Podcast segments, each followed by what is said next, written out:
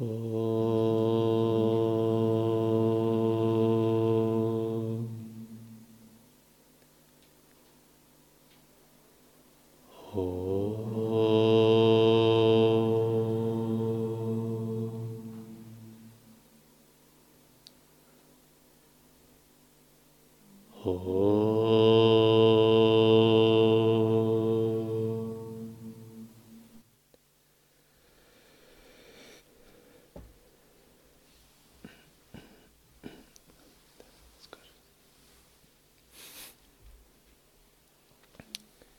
Прежде чем мы будем слушать текст Гарука Биджой,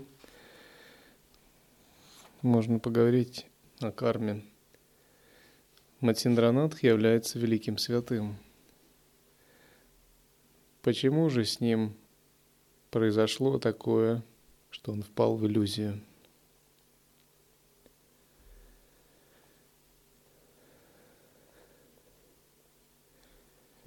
Это кажется невероятным. Однако, если мы рассмотрим пять видов кармы, которые существуют у каждого человека, это может стать понятнее.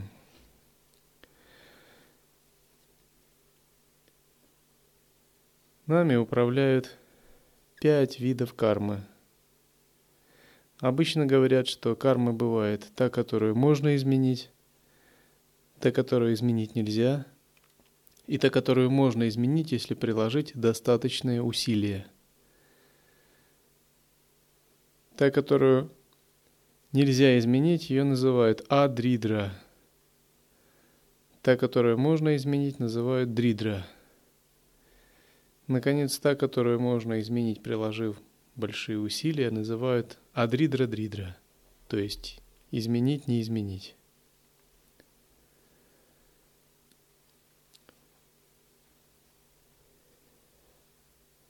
Примеру,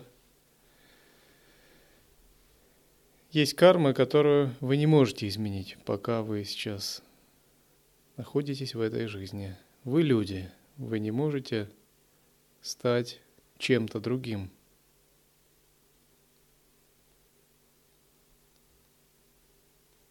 Это пример того, что как проявляется карма адридра-дридра –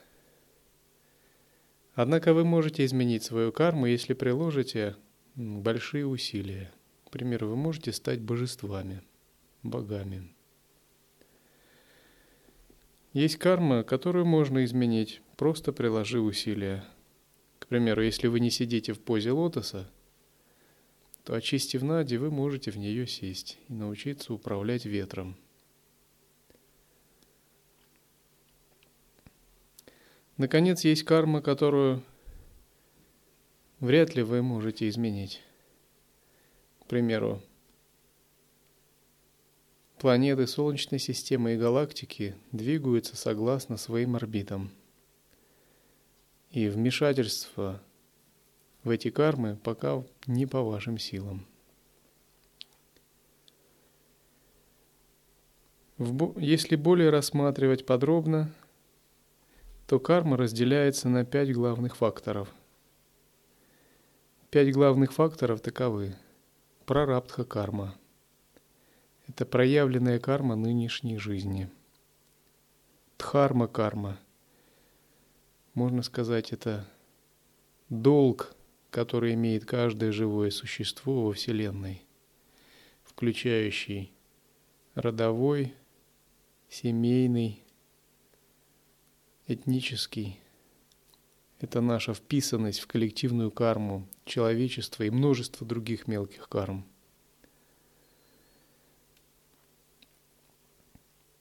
Манаса карма. Манаса карму еще называют резонансным фактором. Это то, как мы подвергаемся окружающей среде, влияниям, наши внутренние тенденции – Будхи карма – это наша собственная воля. То, как мы тренируем и развиваем свое сознание, и как мы можем влиять на себя и на мир. И, наконец, Бхагавата карма – воля Бога, вмешательство высших сил, то, что не зависит от нас. Эти пять карм определяют наше будущее. Боги хорошо разбираются в таких вещах, как карму людей. Иногда они корректируют, вмешиваясь в манаса карму. Они учитывают резонансное взаимодействие, если хотят повлиять на кого-либо. Итак, что такое прарабдха карма? Проявленная карма этой жизни – Прарабдха карма подобна сценарию нашей жизни, которую мы создали в прошлом воплощении. Когда мы живем в этом мире, мы неосознанно или осознанно чего-то желаем. Желая, мы создаем мысли. Все желания, независимо от того, какие они, они возникают от соприкосновения ума с объектами чувств и порождают мысли – эти мысли остаются и впечатываются в наше тонкое тело. За всю жизнь они накапливаются.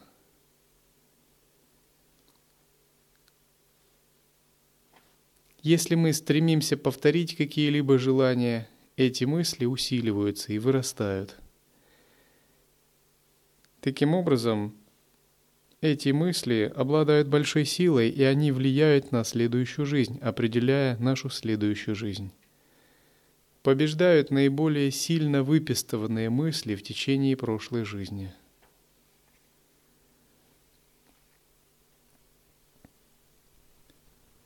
Можно сказать так, что своими мыслями мы сажаем семена будущих жизней. Мы сажаем семена, которые дадут нам проростки в следующей жизни – Семена, которые мы храним в своем сердце на протяжении многих существований, смогут прорасти только при конкретных условиях. Если такие условия не создаются или не подходят, они будут оставаться в скрытом, латентном состоянии. Прарабдха карму некоторые сравнивают с лодкой, которая плывет по течению реки. И человек сидит в этой лодке и не знает, можно ли ей управлять или нет. И он не может управлять этой лодкой. Можно сказать, это некая данность, с которой нам просто приходится встречаться. Такова прарабдха карма. Поэтому все, что происходит на, на, в нашей жизни, полностью зависит от наших прошлых желаний когда мы сталкиваемся, с чем-то, это наши собственные желания. И прарабдха карма в горох Хабиджуя описывается, когда ситхи, соблазненные богиней Шакти, позволили какому-то желанию промелькнуть. Эти желания исполнились, каждый попал в материальном мире в то тело, которое он желал. Насколько исполнится желание, зависит, насколько осознанным оно проявляется, какие слои ума задействуются, либо это манас грубый, либо это будхи или атман. Если это грубый манас, желание проявляется в следующей жизни, полностью неосознанный человек идет под контролем этого желания. Если это осознанная воля будхи, творческая интуиция, желание проявляется как вписанное в созерцание – если же это лила, желание как игра, исходящая из естественного состояния, то и желание и прарабдха проявляется как лила, которая в самом деле человека не затрагивает. Ну, к примеру, человек с самого рождения осознавал, что он не имеет никакой связи с этим миром, что никакие ценности людей его не волнуют. Он считал себя скорее каким-то участником шоу, вокруг которого все вращается. Это правление Рабдхи кармы э, в образе лилы или в варианте будхи. Прарабдха проявляется, однако она не затрагивает или почти не затрагивает. Итак, прарабдха карма – это подобно лодке, которой мы не очень управляем – мы создали эту лодку силой прошлых желаний, а сейчас она просто проявляется. Все, что с нами происходит. Следующее – дхарма-карма. Можно сказать, Дхарма-карма – это рок в некотором смысле, то, что нельзя предотвратить. Можно сказать, это пороги или сужение русла, где лодка вынуждена должна остановиться где-то или что-то пережить.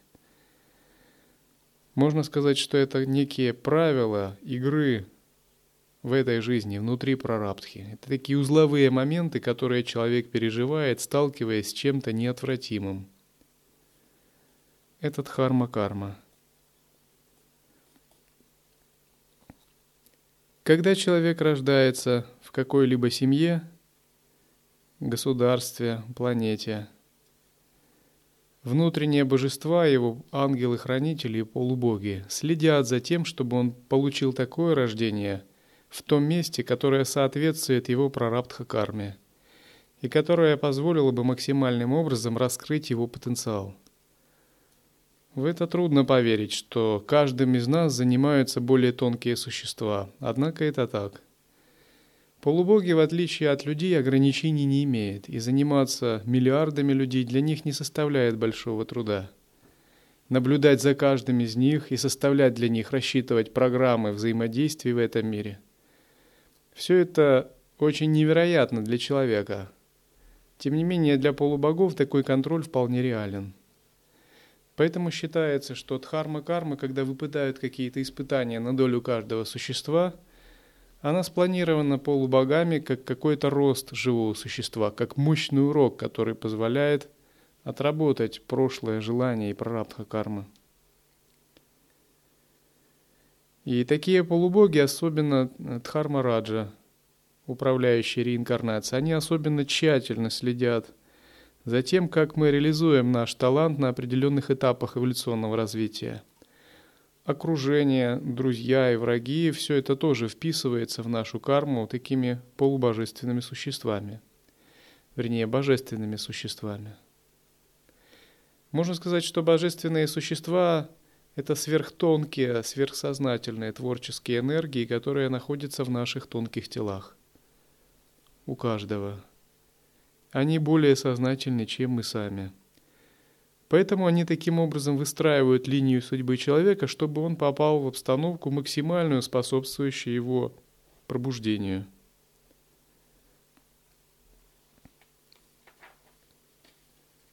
Считается, что влияние дхарма-кармы невозможно преодолеть, потому что она, как рок, создает какие-то неизбежные обстоятельства, и эти обстоятельства дают нам большой, важный эволюционный опыт.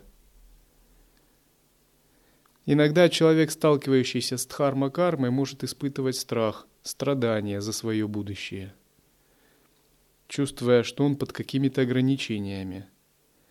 Однако, если он сумеет осознать эти страдания как некий мощный урок, который позволяет ему отсечь надежду, страх, привязанности, и начнет осознавать, он все-таки сможет освободиться от дхарма-кармы. Дхарма-карму нельзя преодолеть, но можно поменять отношение к ней и таким образом все-таки ее преодолеть.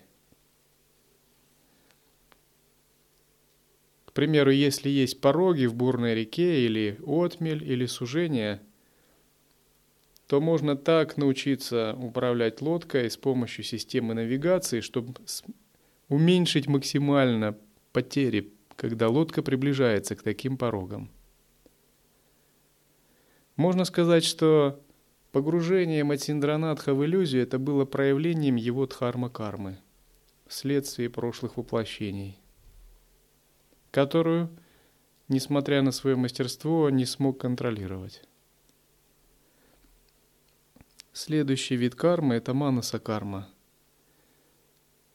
Манаса-карма является резонансным фактором – это ваша склонность подвергаться влиянию или не подвергаться, отзываться на окружающую среду. Ну, к примеру, считается так, что общение в компании со святыми делает человека святым. Общение с криминальными личностями порождает у человека криминальные наклонности. Это и есть манаса карма, резонансные факторы – Другими словами, у нас есть некие тонкие семена в подсознании, которые отзываются на подобное во внешней среде и подстраиваются под нее. Манаса карма определяет, к примеру, какое воспитание человек получает в жизни, с кем он общается, насколько он подвергается влиянию и духовно растет. Ее уподобляют с указателями на пути, когда мы плывем на лодке судьбы. Считается, что божества, ангелы-хранители – используют в основном мана-сакарму для того, чтобы влиять на судьбу живого существа.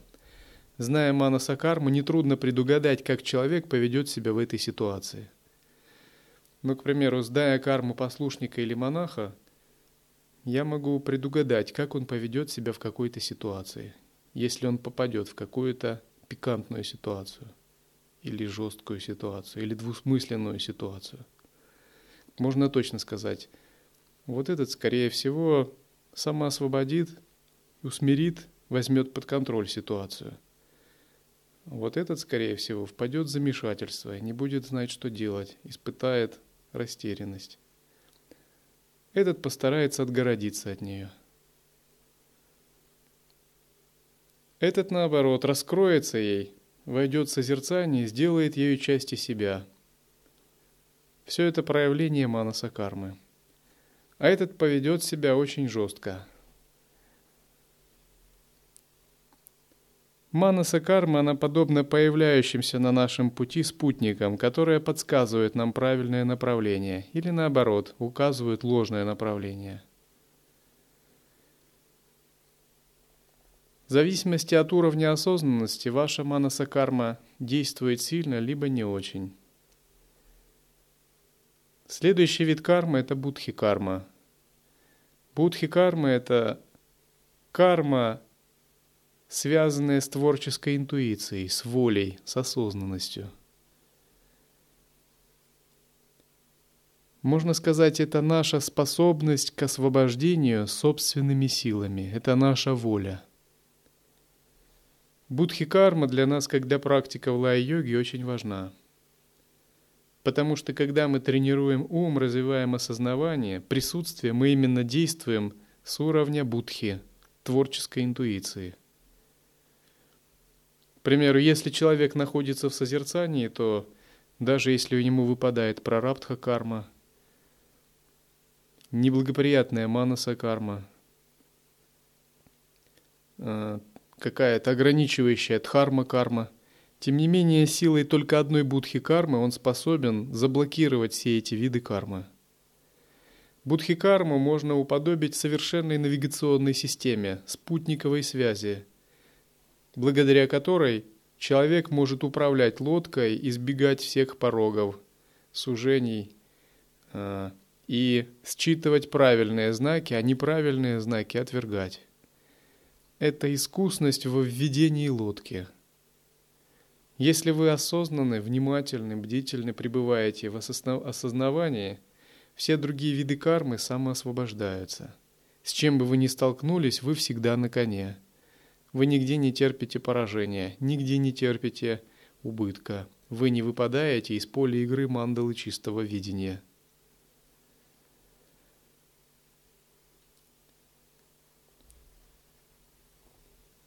Считается, что будхи кармы обладают боги, к примеру, обитателя мира Брахмы. Очень развитая будхи карма, очень развита у богов.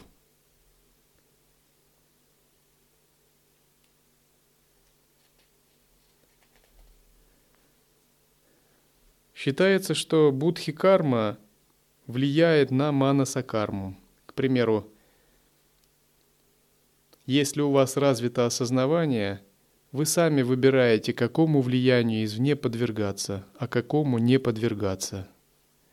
Вы сами понимаете, каким советам следовать и каким не следовать, что в книге считать правильным и применять, а что в книге считать неважным. Это проявление будхи кармы.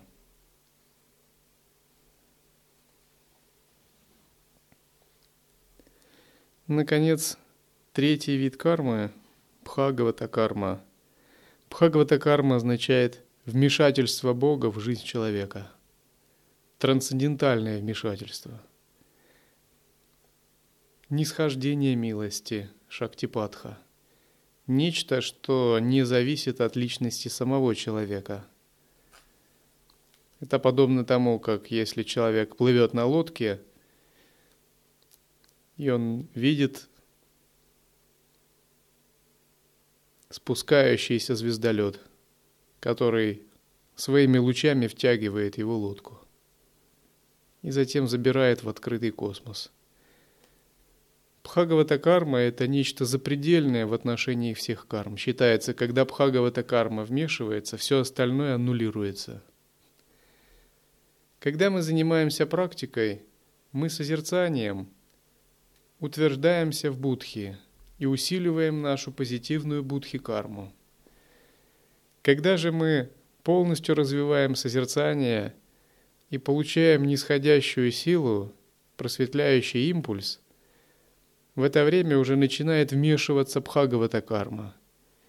И вмешательство этой трансцендентальной Бхагавата кармы освобождает нас от всех карм. Таким образом, узел множества карм развязывается. Когда Абхагавата карма полностью проявляется? Когда мы освобождаем свой разум и устанавливаемся в Ахам Брахма Бхаве. Реализовать естественное состояние – это активизировать Бхагавата карму.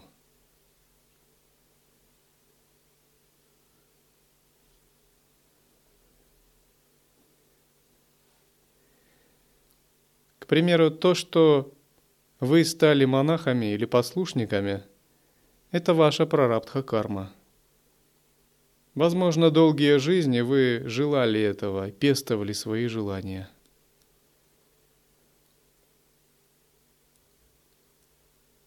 То, что в монастыре происходит обучение или общение, благодаря которому вы что-то получаете, это манаса карма. Тот медитативный опыт, который у вас рождается в результате созерцания, это будхи карма.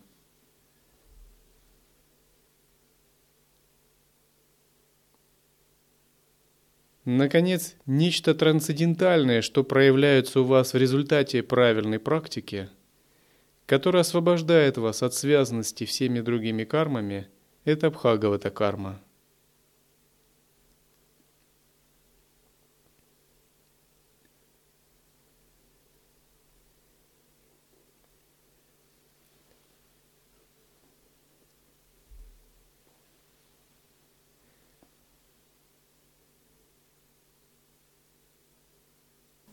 Oh.